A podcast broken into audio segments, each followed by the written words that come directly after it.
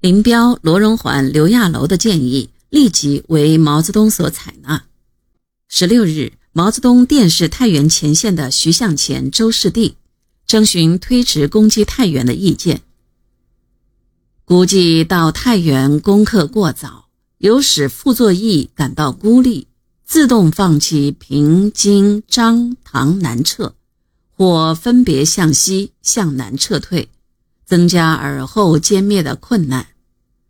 请你们考虑下列方针是否可行：再打一两个星期，将外围要点攻占若干，并确实控制机场，即停止攻击。进行政治攻势，部队固守已得阵地，就地休整，待明年一月上旬，东北我军入关攻击平津时，你们再攻太原。但是撤围归绥，停攻太原，只能起到在心理上减轻傅作义迅速决定逃跑的作用。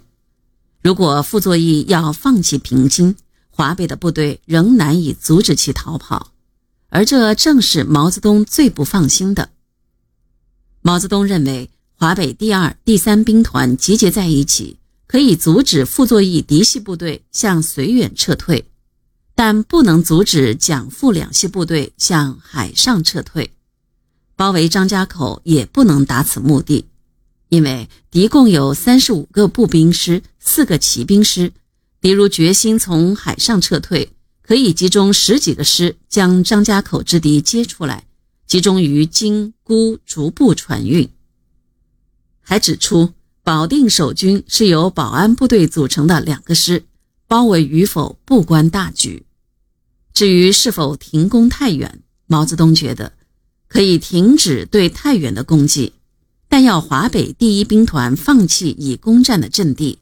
开至张家口去担负包围任务，一则严匪将出城滥扰，二则部队情绪上转不过来，三则我军未到张家口，而张家口之敌是将拒歼先逃。为解决这个问题，毛泽东于十六日致电林彪、罗荣桓、刘亚楼，请他们考虑东北主力是早日入关为好。还是在东北完成休整计划，然后入关为好。我们曾考虑过你们主力早日入关，包围金沽、唐山，在包围的姿态下进行休整，则敌无从从海上逃跑。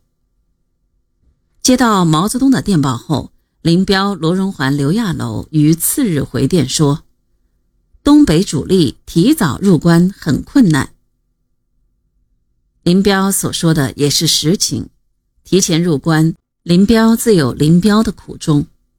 别的不说，兵马未动，粮草先行，这上百万人的大军和随军民工，光粮草一项就难以在短短的几天里筹措起来。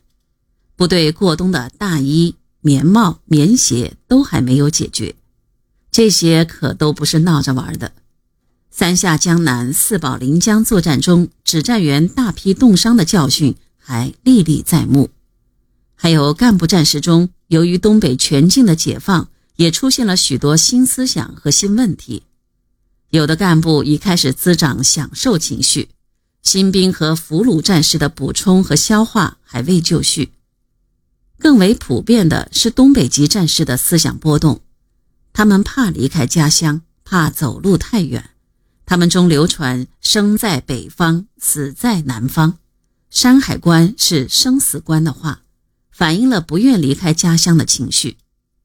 在这种情况下，长途远征不做好思想工作，减员逃亡就会更为严重。